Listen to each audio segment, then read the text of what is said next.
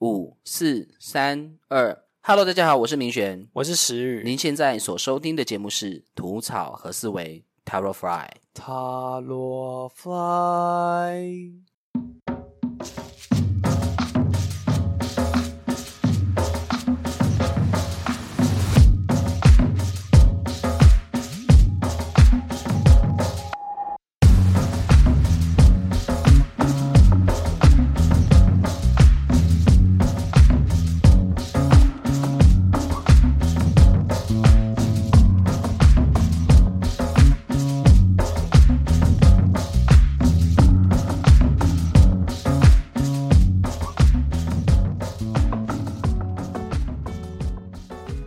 天这一集呢，我们要聊的是塔罗牌的第十一号牌正义牌。嗯，那呃，过去呢，我们在拆解塔罗牌的时候，都是很 SOP、很系统化的去解释、去拆解它，就是从三位一体嘛，呼吸、心、意识三个层面去解读。对，那因那我相信，呃，听众朋友从第一集开始听，听到这一集，对三位一体应该已经非常有概念了。嗯，所以我们就把这一 part 给给融合掉，让大家直接进入重点，这样也我们也可以比较省时间，大家也比较不会花太多心力哦，又要你懂我的意思吧？嘿嘿嘿，好，那我们就直接进入重点。好，那这张正义牌的图示的部分，就是它旁边有两根灰白色的柱子，那灰白色象征的是主观意识，对，但是又想要客观的保持中立去看待每个人事物。嗯，那两只柱子也象征对立面，可能像是阴啊阳啊，对，然后对错啊，正反两面的意思。嗯好，那就我对这个两个柱子的了解，你听听看我所好体认的。这两个柱子，我们其实可以把它用想象为是一个精神层面的跟感受层面的，嗯就是说，例如我们今天要去思考一件事情，我们今天要去做一个决策的时候，我们一定会要，一定都会有些一些，都会有一些想法。嗯一一些构想。那再来就是结合我们过去的经验，那这个经验就是跟我们的感受有关，我们的身体感受。所以这个柱子，我们其实也可以把它解释为精神层面的，跟我们情绪层面的，或是感受层面的。就你也可以说是构思、经验，就像是理性跟感性的意思。对对对对对，嗯这样子解释，我想大家应该会比较理解一些。嗯，好，再来。好。然后这个人物的后面呢，有一个紫色的帷幕，对，那就是象征智慧的意思。智慧的意思。那你觉得还还可以有什么样的解释吗？我自己觉得应该是这个人，这个很像是他的理想吧。理想，就是因为不是有很多活动都会把他的那个就是背板，就是他的活动的一个大的海报嘛。嗯，我觉得这个就有这个意思，就是这是他想要你要这样你要这样解释也可以。嗯但是呃，我从我的观点来去看这张牌，看这个紫色帷幕，其实这紫色帷幕它其实代表是我们过去的经验中体会得来的结论。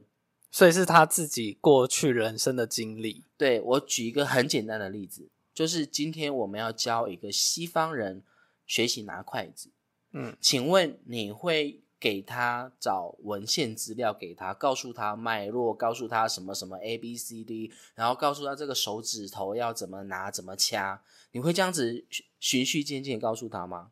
还是说你会告诉他说，哦，你就这样拿就好了？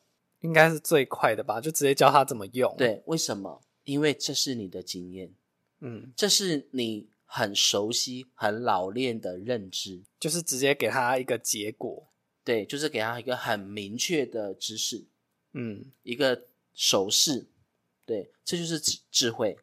那这个智慧就是呃紫色的代表。对，那再就是为什么它是紫色代表？因为我们头顶顶轮是紫色嘛。那这个顶轮呢，它代表什么？代表是跟上天的连接。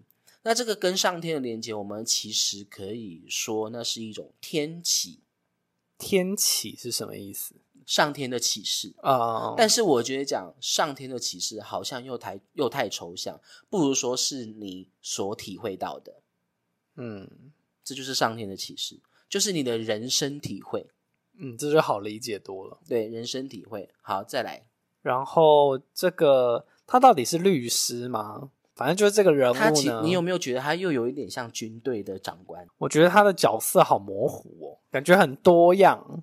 他其实你可以说他像律律师，你也可以说他像某个军队的长官，嗯，对，因为都要嗯权衡嘛。好，反正他的左手呢拿了一个天平，嗯，就是是很直观嘛，就是象征公平正义。对，对，然后右手的部分他是拿着宝剑，然后他高举宝剑就是象征他的决心。然后它的宝剑呢，它是没有偏左，没有偏右，就是很直立立的往上指，就是代表不偏不倚，象征公正的意思。嗯，好，那你还记得左手进右手出的这个概念吗？有，好，那你用左手右手的这个逻辑去拆解这张天平跟宝剑，你觉得那是什么样的一个感受？就是他透过他自己的可能经验或者是价值观就好比说左手，他左手是拿什么？秤，左手拿秤嘛，对不对？嗯那左手它代表是接宇宙的讯息，嗯所以这宇宙讯息拿来到他的手上，然后用这个秤子来去做衡量，做好衡量之后，再右手就释放嘛。那他右手拿着宝剑，就是做出就是决策，决要做一个决策。嗯那这个秤子是什么？这个秤子它其实是带有一点点很多方的一个比较。就是他内心的那一把尺嘛。你可以说它是一把尺，你也可以说是他站。假设呃，今天我们要开一个会，要有个表决嘛，那 A、B、C、D 各有各的想法。那这个秉持公正的主使者呢，那个是主使者嘛，就是就那个决策者决策者呢，他就必须要去倾听每一个人的立场跟想法，然后再好好的去做一个称斤论两，去去做一个权衡，这个就是天秤的一个代表的现象。那再就是说，他除了去衡量每一个人的想法之外，他还要去衡量每一个人的立场的感受。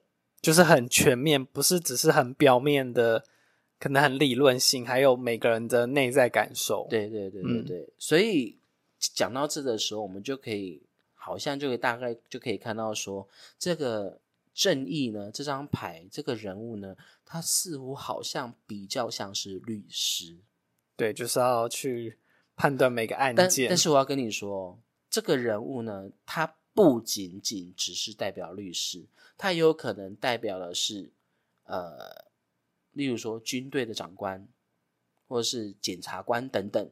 皇冠的意思呢，我就接着说喽。好，皇冠的意思就是荣耀，然后对自己的决，我自己是觉得就是对自己的决定充满自信的意思，对，因为他其实都想过了，自己觉得很全面的思考过了。对，然后绿色的披肩跟内衬，就是喜好跟分别心由内而外的展现出来。对，因为它里面有内衬，有一些是绿色的，嗯哼然后又把绿色的披肩披在外面。对，嗯，好。关于这个绿色披肩内衬这件事，我觉得我们应该要用更生活化的方式来去解释它。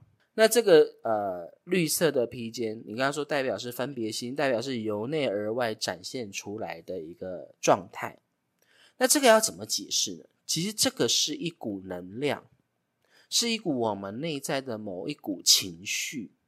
也就是说，我举一个最直接的例子，这个是发生在男，就是全世界的男人身上，是最明确的、最能够感受到的一个例子，就是当男人的性欲一来的时候，他是不是就可以做尽所有讨好对方的事情，甚至他的性欲一来，他想要有呃宣，他想要宣泄，他想要跟人发生性关系，他可能也会大那个大费周章的下载 SP 那个手机交友软体，然后然后大费周章去认识各式各样的人，然后然后想方设想尽各种方法看去做一个核对，看看哪一个对对方是可以跟他进行交融的。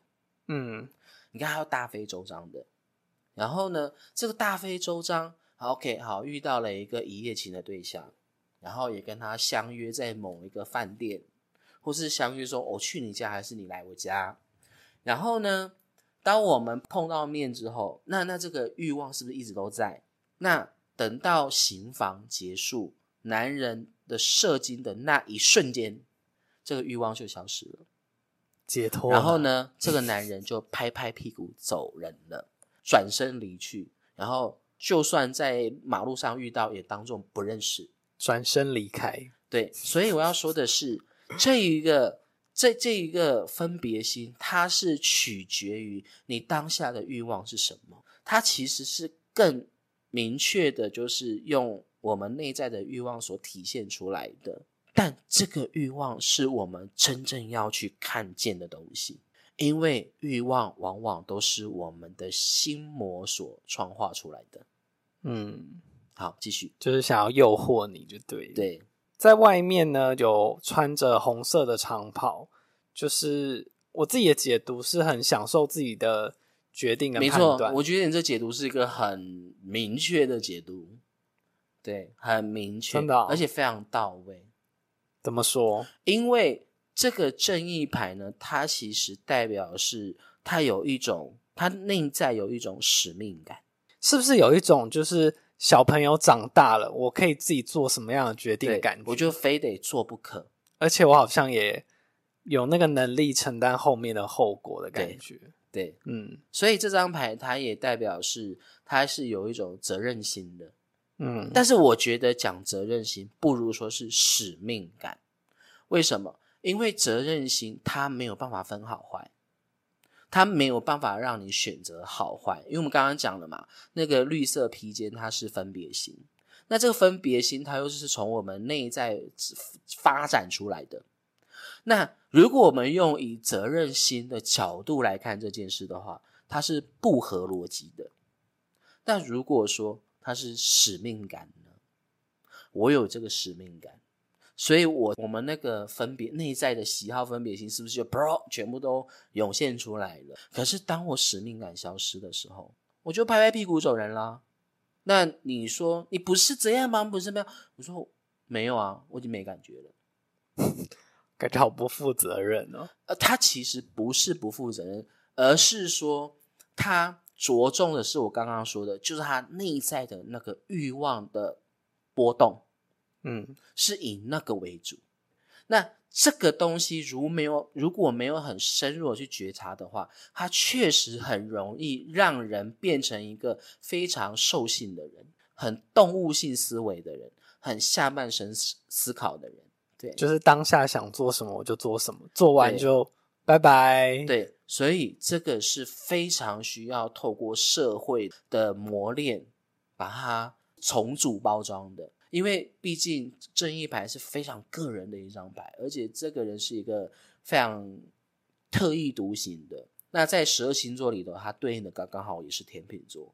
天秤座本身就是一个怪咖，所以天秤座永远不要只看他的外表，对，要要去深入的去认识他的内在。当你去认识他的内在的时候，你可能就哦好，就这样子了。好，我们继续聊。好，那他这边呢有露出他的右脚，那他资料上面是说他好像有准备要站起来，可是又还没有站起来的一个，算是一个很在一刹那之间的一个动作。那我自己的解读是在做出决定前再次分析是否做出最全盘的思考跟选择。嗯，OK，好，那你自己怎么看这个右脚呢？就是我刚刚说的啊、应该是他，他还在，就是他我说的你自己怎么看是？如果你不是看他这这个文献上的资料的解释，让你重新整理出那个全把它诠释出来，我是说把这个撇撇掉以外，就你单纯就以你的认知，左手进右手出，然然后放在脚上，那你觉得他会是什么样的一个状态？他的下意识行为嘛，可是他会想要再去思考这个是不是重新整理再思考。那我觉得这个是一个很有趣的一件事情。嗯我们就讲一个很很具象的例子，就是天秤座。如果你今天遇到一个天秤座的人，你很喜欢他，那你也时不时的去，你也时不时的去呃对他放电，让他试出暧昧。那他接收到了，那他接收到了之后呢，他就会有所选择了。那他的有所选择是什么？这个有所选择，就回到他的那个绿色缎带这个这个这个状态，就说：哎，我必须得看你是不是我的菜，我跟你交流的时候感觉如何？他必须要评估所有的感受、觉受，包含是我们想法上的、感受上的、生活上的，还有呃，再就是喜好上的，这个就是那个秤子了。我们必须透过这个交流去观察一下，你这个人到底适不适合。但是如果说，当我做了这样子层层的分析跟感觉之后，那个得出的结论就是：哦，你不是我的菜。但是他同时他又感受到了你对他释出的暧昧讯息，他就会用各种方式很委婉的暗示你说，我们之间是不可能的。就是他不会很直接，他会很像是打圆场这样，子。这就是右脚，那个右脚要出来还是要收回去，就是这个意思。右脚就是能量，就是左边进右右右边出嘛，那他是用右脚来执行决策这件事情。但是还有另外一种可能，就是如果今天你释放我跟你的互动，你你释放出了某一种暧昧讯息，因为我发现其实我还蛮欣赏你的，可是你就只是一直停留在暧昧，你甚至可能没有没有这一回事，把我当做是一个很普通朋友的话，那你觉得甜品座会怎么做？啊，会怎么做？他会想尽各种合理的借口邀约你出来，就是他反而会变成一个主动的角色。，对，但是他不会很明确告诉说，对我就要就是要约你私人碰面。我可能说找啊，我们找同事一起来聚餐，用这种名义约你。就是有种烟雾弹的感觉。对，这个就是他的右脚。哈，嗯还蛮高招的。嗯，高招吗？我我觉得他还有另外一个最后一个状态，就是当我这样做，你还是木头，木头的时候，他就直接来明的了，他的右脚直接伸出来挡在你面前，你说所以直接它是有阶段性的哦吗，，它是有 SOP 的哦，它也是三位一体的哦。就是有阶段性的。对，这就是正义人。嗯，好，我们继续。应该差不多就这样了。如果你对本单元研究塔罗学心经感兴趣，想将塔罗牌作为人与人之间交流的媒介，欢迎您持续追踪我们吐草和思维 Tarotfy 的频道。我们会透过剖析七十八张塔罗牌以及人生经历，引导大家了解自己的内心世界。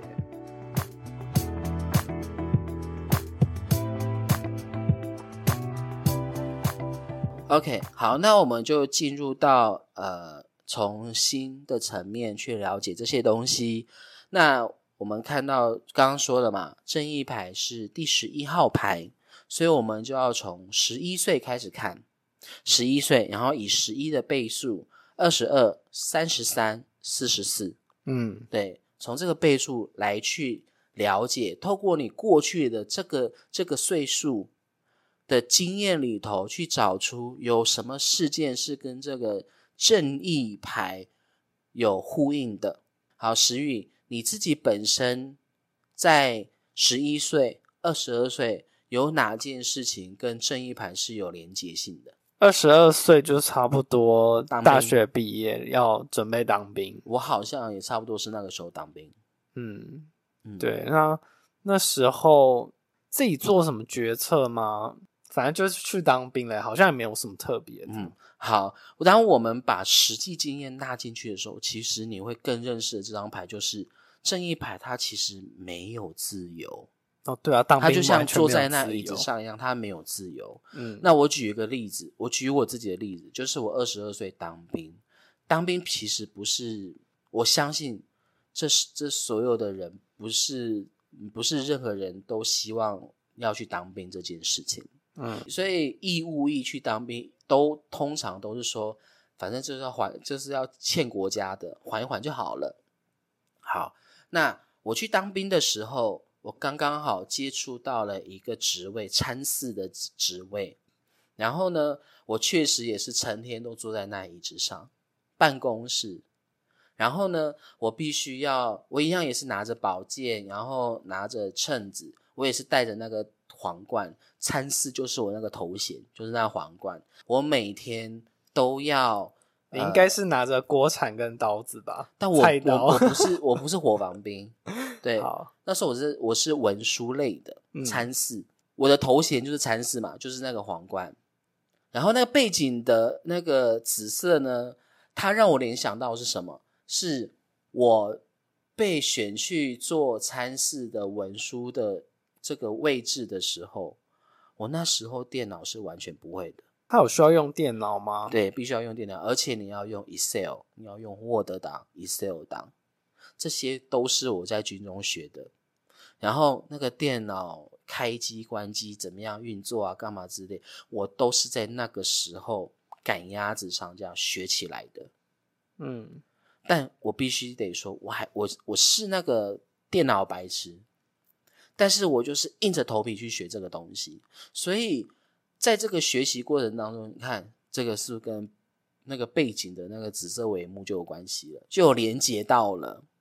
然后再就是我刚才说，我那个皇冠是我的头衔嘛，参事。因为为什么是说那个头衔？因为我是那个我是那个文书，所以很多操课我可以不用去参加。算是一个小小的福利。对，但是呢，好，你看哦，那个那个正义正义牌的这个人物，他是左手拿着这个秤子嘛，这个秤子呢，我把它解读为是上面给我的各式各样的工作内容，上级要交什么样想什么样的报告，对，那我必须要去衡量，去去去做一个做一个有系统化的文件出来，你知道吗？那当兵的时候要去做那些资料的时候，真的是很干的一件事，怎么说？但基本上也是复制贴上而已。对啊，比那个操练好多了吧？对啦，没错，但是对我来说，它是一个有一点难的，嗯嗯，因为它就等于说它是逼迫我每天要写作业的概念。可是我小时候就是一个不爱写作业的人。再来就是他的右手拿着宝剑嘛，所以我时间一到，我就必须发号施令说：“哦，这个我把报告交出来了，那个资料整理出来了。”那你知道参事的内容要做些什么事吗？不知道管理装备，哦，我以为跟那个什么做菜有关系就，是装装备要很系统化把它整理出来。例如说专精的时候，你要去调你的兵，去去算说这个装备有几句啊，那个有几句啊，要把它系统化的去写成报告书出来。然后部队的人要出去参加比赛的时候，我也要他们要把装备带出去的时候，我也必须要写一个报告书出来，做一个签呈啊，我就负责做这个。嗯然后，但是我有一个小小的权利，就是我可以决定要不要处罚那一些管理这些装备的小兵。嗯，对，你是说如果可能数量不对，有缺失？对对对对对，嗯然后我可能网上举报一下，那你可能就那一天就被禁驾了。我有这个小小的权利，但我没有用。嗯对，因为我就是个惨，就是我在这方面就是很弱，我很多时候也是需要他们帮忙，所以所以我就不会用我这个权利去施压，嗯而且我觉得这个也非常不人道。对，然后再就是刚刚讲到了那个呃柱子，你看柱子是不是黑白两面？我可以用我的权力去施压小兵，但是我也可以慈悲为怀。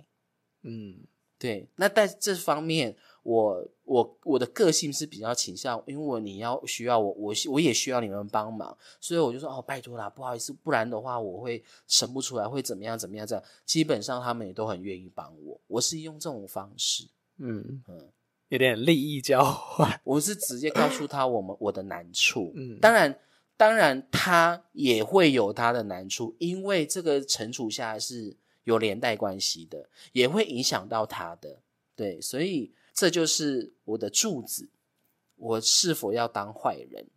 嗯，对，再就是我在解在处理事情的时候，我是我是不是用的是比较呃用以人情的方式来去运作它，还是说我就秉公办理？但我很庆幸我不是那种秉公办理的人，就是比较人情一点。对，比较人情一点。好，再来就是那个天平公平正义嘛，我刚才讲了，对，就是因为上级需要我们交一些报告出出来，然后再跟底下负责那些各式各样装备的人，我们都会跟跟他做一些讨论嘛。那有些他的什么这个也坏掉啊，那个或怎么样啊，然后他们可能要去报修啦。之类的，那我也就可以用我的权利，就例如说，OK，好，我我帮你请个工匠，你把它拿出去修，他们很喜欢。当然，放假谁不爱、假，啊？他只要带着那个机器，然后出去，他就可以耍废一整天。对，这也是我小小的能力。哦，我觉得对一般的兵来说，你就是 要扒着你的大腿。其实也没有，因为我们都是互相，真的是互相，嗯所以我当然是会为了让啊哦，还有再就是做假资料。我跟你讲，军中超多作假资料，那这个作假资料无非也是互相 cover 来 cover 去，嗯为的就是能够不要让让上级对我们做一些互相伤害的事情。嗯，对，我们也会用作假资料的方式来去来去互相 cover，这就是我所谓的正义。就是包庇彼此。，对我保护你，但你也要配合我。对，我们不要互相伤害，我们互相帮忙，是这样子的。这样才会最平安。对，那再来就是这个保健呢，这个保健就不用讲了，就是上级要什么报告，我们就针对这个报告想让想办法把它解决掉。我就是下决策那个，好，没关系，你那个东西坏掉，我们就把它搞到像好的一样，干嘛干嘛，我们想尽办法来处理掉。这是我觉得我我可以我可以做的一个决策，就或者是说，呃，你需要你需要我怎么配合你？然后你这个要包修是吗？好，我帮你请个工假。他们都爱死了，这就是我的宝剑。好，再来就是皇冠就不用讲，我刚刚解释了，就是我那个小小的头衔。然后再来就是这个绿色的内衬，我刚刚也讲了，因为我们在做这些事情的时候，你会考量到很多人情世故，还有一些呃很冰冷的事情，例如说装备报告、上级的指令这些东西。就这个对我来讲，我个人就是比较倾向说，就是用人情世故的角度来去解决这所有的事情，嗯我们大家都会比较好过。对，但是前提是你必须得配合我，我才可以用我的最大利益化来帮助你。就是是彼此互相帮忙啊。对，然后我之前我那时候常常就是会用一个小名义，嗯，然后就把军中很好的朋友，就是啪，哎、你明天可以出去了。哈，好好哦，那就跟这个绿色披风有很大关系啊。这就是我的，而且你知道吗？那那时候那时候我会模仿那个我们连长的自己哦，你这样对吗？我会模仿，而且真的是模仿的很像，然后搞到我们的长官那些班那个长官啊，他们想要放假出去啊，都会就说：“哎、你帮我签一下。”我所以，我帮好多长官签了连长的名字，让他们可以出公差出去。哎、你这样会不会很像那个《后宫甄嬛传》？就是大家都扒着你。那那时候有那种一点点的感觉啦，有一点点那种感觉，而且那时候的我还偷偷的、默默的、很蹑手蹑脚的走进连长的办公室，偷偷拿他的玉玺 盖章。对，哇，这个好可怕哦！嗯，你说他在里面吗？就是我偷偷的拿出来啊，然后还有拿他的那个那个人民的印章。我觉得好大胆哦！盖下去，然后那连长名字盖下去，OK，你明天可以出去了。我觉得好冒汗的，好可怕哦。呃，当然也不，我不也，当然也不能一直这样做，因为你是很熟悉那样的环境，所以，所以你当然就是可以做一些小动作，反正无所谓。嗯，好，这就是那个绿色披肩。那个红色长袍，你看红色长袍就不是很享受自己的决定，跟你看我都讲出来了，然后再就是露出右脚，你看我也把它讲出来，我是经过很多很多的思考，说哦，现在这个连长他现在已经这个时间点他已经在睡睡觉，然后大家都会自由活动，然后我们就静悄悄怎么样的，都是可以很清楚的知道你做的每一个动作，这就是我在军旅军中的生活的一个。一个小小的能够发挥我的皇冠的那个经验。如果你对本单元研究塔罗学心经感兴趣，想将塔罗牌作为人与人之间交流的媒介，欢迎您持续追踪我们吐草和思维 Tarotfy 的频道。我们会透过剖析七十八张塔罗牌以及人生经历，引导大家了解自己的内心世界。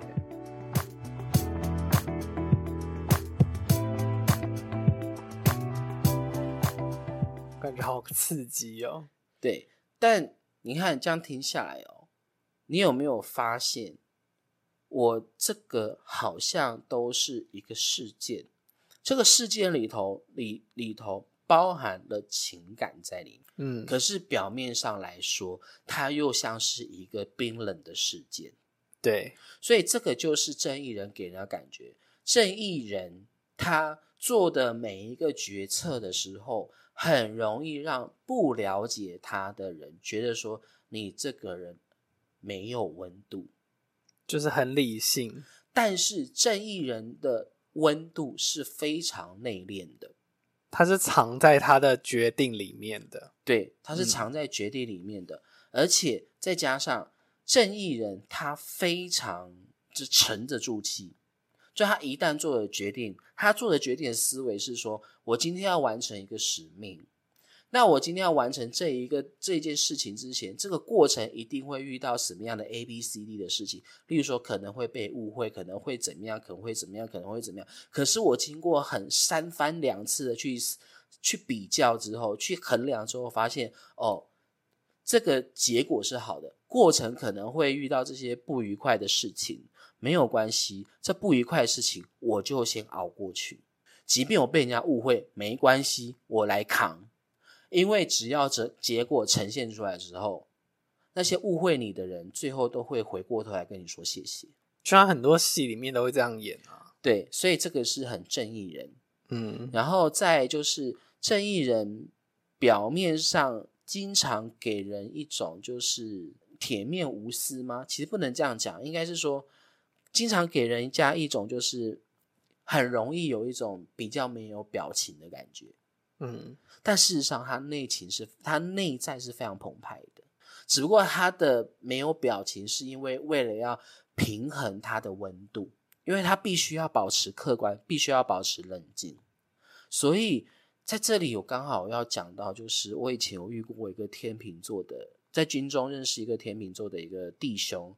我觉得他让我印象深刻的是，他讨厌喝酒。嗯，因为一般朋友聚会一定会喝酒干嘛之类的，他有时候会喝，但他喝不多。然后，可是他更多时候他是不碰酒的，而且他唯一的饮料是什么？你知道吗？该不会是水吧？对，他就只喝水，他只爱喝水。好健康。然后有一次我就问他说：“你？”为什么不爱喝酒？你知道他什么回答我的吗？他说：“因为我不喜欢头脑不清晰。”一般好像都会说哦，不喜欢酒的味道或者什么嗯之类的。他回答一个这么理性的对，就是答案，因为我不喜欢我的头脑不清晰，他不喜欢那种混沌的感觉。你看，很正义人，嗯，对，所以他某方面是有原则的。对，就是他有自己的一个规则。好，讲到这，我再问你，那个大 S，你觉得这个大你觉得大 S 这个人如何？他好像也是天秤座的，对他天秤座的，他如何哦？他感觉也蛮有自己想法的、啊。嗯，嗯，而且他的想法都是很有说服力的。这个也是天，这也是正义人，因为他是经过很多很多层面的思思考，各个层面立场感受他都想过，他都 run 过了，然后他找到一个最中立的说法，然后这个说法是非常具有说服力的，这就是正义人。所以，呃，在感情层面上抽到正义人的话，会让人觉得说这个感情很 boring，很无聊。但是是不是相对会很长远？对，因为他生活很平凡，嗯，然后很稳定，然后而且很顾全大局的感觉。，对，然后再加上就是呃，正义人不太搞浪漫，可是他的浪漫藏在他的欲望里，什么意思？也就是说，当发生性行为的时候，他就会兽性爆发吗？就会哇，拜托你不要了。等一下这是正义人。所以他会，他其实会蛮蛮反差的，对不对？他会那这样子是不是也是代表他其实是某部分是压抑自己的情绪？因为他要控温，他要让自己随时保持冷静的状态。跳脱的感觉。对，所以他不喜欢太过分的让自己混乱。那如果譬如说我我在我想要问健康，我抽到正义人，是不是就是代表我可能内心有一些压抑，可能会造成造成什么样子？其实如果说要看健康的话，我们可以用很图像的表示来去看。第一个，我们用以最最表面的这张图来看，你觉得他的健康上哪里会出问题？例如，这个正义人坐在椅子上都动都不动，坐久了会怎么样？肥腰椎会怎么样嘛？对不对？嗯然后再就是他的左右手都固定拿着东西，所以他的两只手可能会有扭伤，嗯，然后腰椎可能会长骨刺，然后例如说他可能会肥胖，嗯对，这都是表面性我们看得出来的。那如果用以这样内在的角度来说的话，诶，他的腰子嗯有记、有没有？然后再来就是他的泌尿系统，因为他坐在那里他是不是有点压住那泌尿系统的感觉？嗯嗯，好，再就是心理层面上呢，你刚刚讲是压抑，压抑的话可能会有什么样的现象？忧郁，对，嗯，这个我们都可以从很多层、很多个思维的层面来去来去看这张牌，而且紫色它也跟忧郁连接在一起哦。紫色是智慧，但它也是它另外一面可能也是忧郁哦。那为什么会有忧郁这件事情？是因为他们很多包袱，因为要顾的东西太多了。，对他们，他没有办法顾及他自己，所以，所以我刚刚说他的欲望是他自己，这个自己是他可以很明确说，这是我可以自己做的。就例如说，我刚刚说一个，如果一个男生他他的呃在生理需求需求上需要得到一个抒发，但他没有伴侣的情况下，他可能会大费周章的去上交友软体啊，找一夜情啊，干嘛之类的。那这个是他能够，这个是他很自很自己的，他就可以做很很多很多他跟他自己有关的事情。这个部分让他就比较没有包袱。有啦，只有个包袱，就偶包。嗯，对，那正义的另外一个角度就是他是很理性的一个人，所以当然理理性人他会在遇到类似同样状况的时候，你觉得他会是一个大费周章去找一夜情的人吗？不会那你觉得他会怎么？自己解决啊。对啊，靠双靠自己的双手，两三分钟就解决啦。我根本要浪费时间，这也是正义人。还蛮极端的哈。对，为什么？因为有经验了。嗯，对，他就说靠，我我幸运来了，我要大费周章啊去去上各式各样交友软体，然后看一下这个行不行，看那个 O 不 OK，我还要考虑说这个有没有性问有没有性病。我花那么多时间，我一我一搞可能就两三个小时去，然后再约约网友碰面，可能搞到隔隔天天亮了，可能天亮才会分开。可是我此刻想要花三分钟解决，我三分钟解决之后，我就有多八个小至少有八小时的时间可以让自己好好睡觉。嗯你看这个感觉是不是就跟我军中那个天秤座的那个同袍弟兄一样？就是我不爱喝酒，因为我不喜欢头脑混沌的感觉。就是真的很完全的理性分析。对，你看大 S 也是这样，怎么说啊？大 S 也是很理性的分析啊。你看她这次她这个二十年前的男朋友，然后二十年后发现电话没变，跟他联络上，然后然后在在就是视讯互动上一阵子之后，就说我要就是要跟他求婚，然后马上答应的。你看这个部分上，他就是全权自己决定。可是这样一点，应该是说大家会觉得很不理性吧？他就是不在意理性不在意。天秤座或者是或者是正义人，其实不在意别人的眼光，但很矛盾的是，他们也很在意别人的眼光。所以到底是什那么意思？他们很在意别人眼光的原因是什么？嗯因为他求想要求好心切。嗯可是当他很自主的时候，很决定，就是像大 S 的婚姻这件事情，人生婚姻这个幸福的这件事，这个是非常自私的，他就不在意你的眼光了，他不在意你的看法了。那就是因为从小 S 口中都会透露，大 S 好像就是好像都不想要工作。那你觉得这是这样是什么一个状态？你看，你看那个正义牌坐在这坐在这椅子上不动，这代表什么？他要他做的事情就是，呃，他要么他其实正义人其实是跟天秤座一样，其实蛮蛮不喜欢做处理事情的，所以他们是能坐就不站，能躺就不坐。因为为什么？因为他很清楚，他说我做这件事情我会很累，因为我有很多包袱要扛。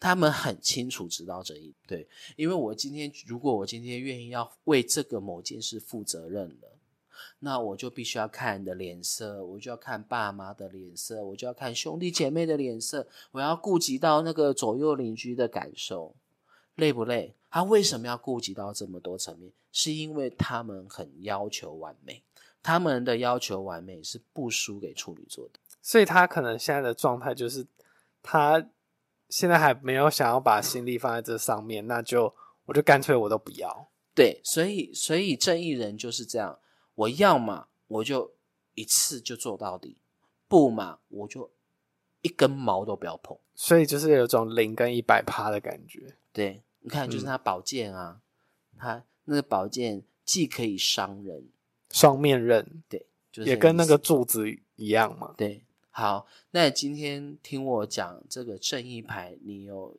就是觉得他好累，对而且他好他的累其实是包袱来着的，对，就他要顾的东西太多了，而且又要把自己的私人情绪压到很深，嗯，然后去做一个很客观，可能又不是很完全符合自己内心感受的决定。对，一旦正义人一旦扛起包袱，他就失去他的自由了，他是没有自由。累啊，很很那叫什么，很框框架。对，很多框架。嗯，好，今现在我们聊聊这个这一个层面了，石宇觉得怎么样？就是觉得好累哦，天秤座的人。好，那这个正义牌十一号对应到你的过去人生过往，那你有什么样的体会吗？如果是也是这种压抑的感觉，应该也就是当兵吧，因为也是差不多同一个时候。对，因为那时候在里面，其实就是就是跟以前二十二岁以前的人生比，就是完全没有那样子的压迫跟限制的一个状态。因为可能像吃饭啊，你筷子，因为它那都是铁铁制品，对，就是很筷子必须要很 SOP，而且不能发出声音，吃饭不能发，吃啊饭、是哦，吃饭不能发出声音，就是你的筷子不，就是你碰到铁盘，你不可以锵锵锵锵锵，真的？哦，对啊，你没有吗？哎，我们没有。然后我们就是好像还是要也是要就是坐坐停这样子，对，然后就是等他发号施令，好要开动什么的，然后就是开哎，才好能开始像是我们当兵前期是这样，但是对啊到后面就没了。没有，因为我们那个算是新训吧，时间比较短，所以就是嗯哼可能也可能就相对浓缩了。对比较压缩，嗯哼哼，对，然后就是可能就是有些人可能吃饭比较慢呢、也是要被逼迫，就是你要在那个时间点吃完。好，这个是一个非常偏差性很强的一张牌。嗯，你看哦，我们在讲正义牌的时候，我们聊的都是事情，你有没有发现？又跟上一张牌命运之轮有点像。对，那我问你，如果感情抽到这张牌呢？你是说看他怎么问？你是说有一个对象吗？我们举个例子啊，就哎，我最近的感情运如何？结果我抽到了正义牌。你应该自己内心很多顾虑吧？虽然你虽然你你问了这个问题，你可能心里是想要谈恋爱或者什么的，可是你其实内心，譬如说你的事业或者家家人啊，也还是有很多的值得你去操心的事。不是值得啊，是说你你光一个事业你都已经搞不定了，还想要谈恋爱？你根本就没心情谈恋爱，你只是半夜睡觉觉得孤单寂寞没人陪，想要谈个恋爱。可是你隔天起来之后，然后你任务一来的时候，你又把它忘在一边了。嗯，就是他其实是八爪章鱼。对，所以这个正义牌其实是一张非常劳碌命的牌，是一个呃事业心很强的牌。对他很重视的是任务，他很正视的是重视的是他的使命感。嗯，对，但他有没有责任不知道，不一定。如果他今天愿意愿意为你负责任，这代表什么？代表说，第一，你是我的家人；第二，我们有我们曾经共患难过，我们一起努力，共同努辛苦过。那我已经把你认定为是自己人，所以你的你的生活状况，我为你负责。那这个是一个使命感。嗯，但他不见得一定对任何人事物都是有责任感。好，好像有点模糊。责任跟使命责任是像是哦，我可能有重担扛在自己身上，嗯，那使命是我有我我有义务要把这些事情完成，对，就是比是心甘情愿的。嗯所以正义牌是很重视使命感的，所以很有有些人他可能交到的，例如说呃天秤座，他说啊天秤座男生很渣，很怎么样怎么样怎么样。那你碰到的是你跟他没有感型的是不是不是，你碰到的是因为你跟他没有共共患难过、啊，他怎么对你会有真正的感情嘞？其实天秤座或是正义人是非常重视重视感情的，这感情是需要一起锻炼来的。所以你的意思说他们的感情如果是那种很一帆风顺型的他可能不会那么的，珍惜，是吗？我觉得不不能这样讲，因为因为天因为正义牌或是天秤座的人在谈感情的时候，他们他们的重点是在于我想不想要，所以又不是责任感，那 到底是什么呢？使命感。你今你啊这样讲好了，如果你今天要要叫一个天秤座作为一个人对象的话，你想要跟他结婚、跟他到老的话，那你必须要付出相当的心力，就是你要跟他一起共患难，而且不管他做什么事情，你都一定是无条件在背后支持他。亲力亲为嘛？对，那你嗯可能在过程中你一定会很辛苦，但是他会很感谢你，然后因为感谢你，他是发自内心感谢你之后，他会他对你的使命感就会油然而生，就是我这辈子这辈子我照顾你照顾定了，嗯，他是这样子的，所以正义人是很理性的哦，他的感情是很藏在内心深处的。所以就是跟他们谈恋爱会很 boring。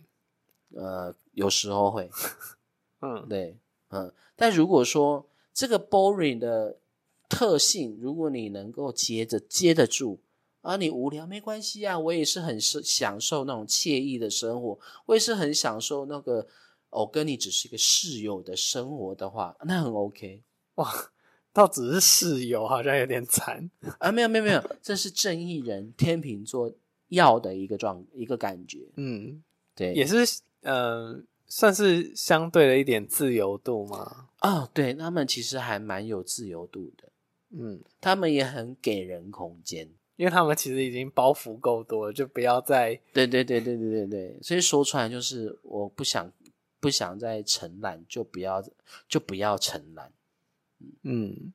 对，那他们会不会也是相对比较不容易，就是真正进入一个感情状态？严格来说是这样没有错。因为他们应该要认定一个人，应该也蛮蛮难的。其实来说是真的是这样，就是哦，我喜欢你，我跟你在一起，我跟你交往，跟我心里头是不是发自内心很爱你这个人是两码事。好难哦，唉，为什么说两码事？因为我们可以用用你最简单的思维来去看，就是，哎，你是我的恋爱对象，还是你是我的结婚对象？但是有的人他这方面就分得很清楚，哦，我只是想要谈恋爱，去谈恋爱的话，我就不会去把你预设为你是结婚对象，我就跟你交往了。那他心里也会有底，就是哦，那如果哪天缘分尽了，散散了，那就散了。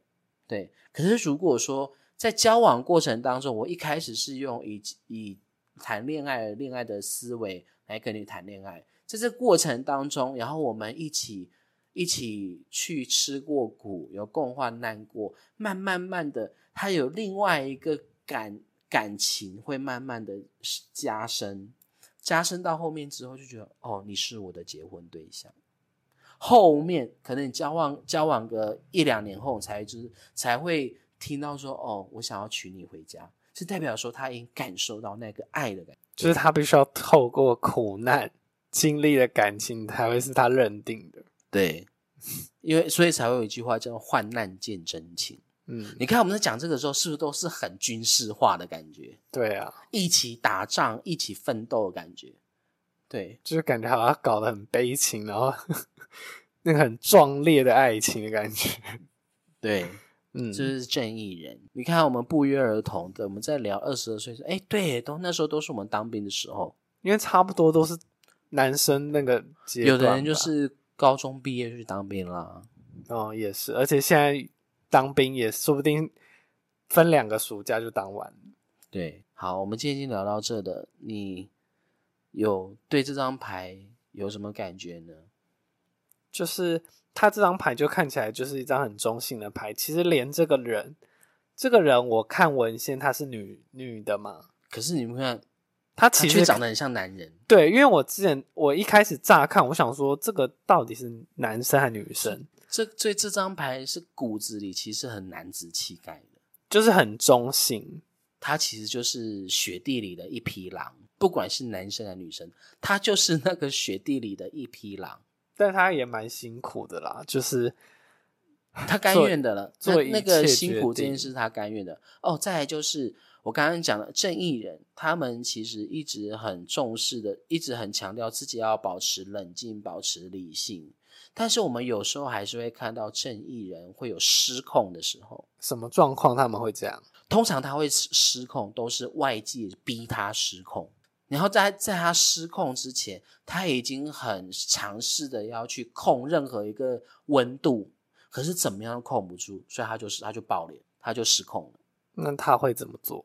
就会像神经病一样啊，就会你就可以看到他成天都在怒气冲天，那种暴怒啊，然后干掉啊，干嘛之类的。但是如果看到今天看到一个正义人，他呈现出这种状态的时候，就表示说他过去真的很努，他真的有努力过，只是别人都不看当一回。事。对，所以这个正义人是非常讨厌你，就是挺非常讨厌别人很用很理所当然的思态度来去看他。就是没有看到他的努力跟辛苦。但有些人的努力就是要挂嘴边啊，啊你不讲出来，谁会知道呢？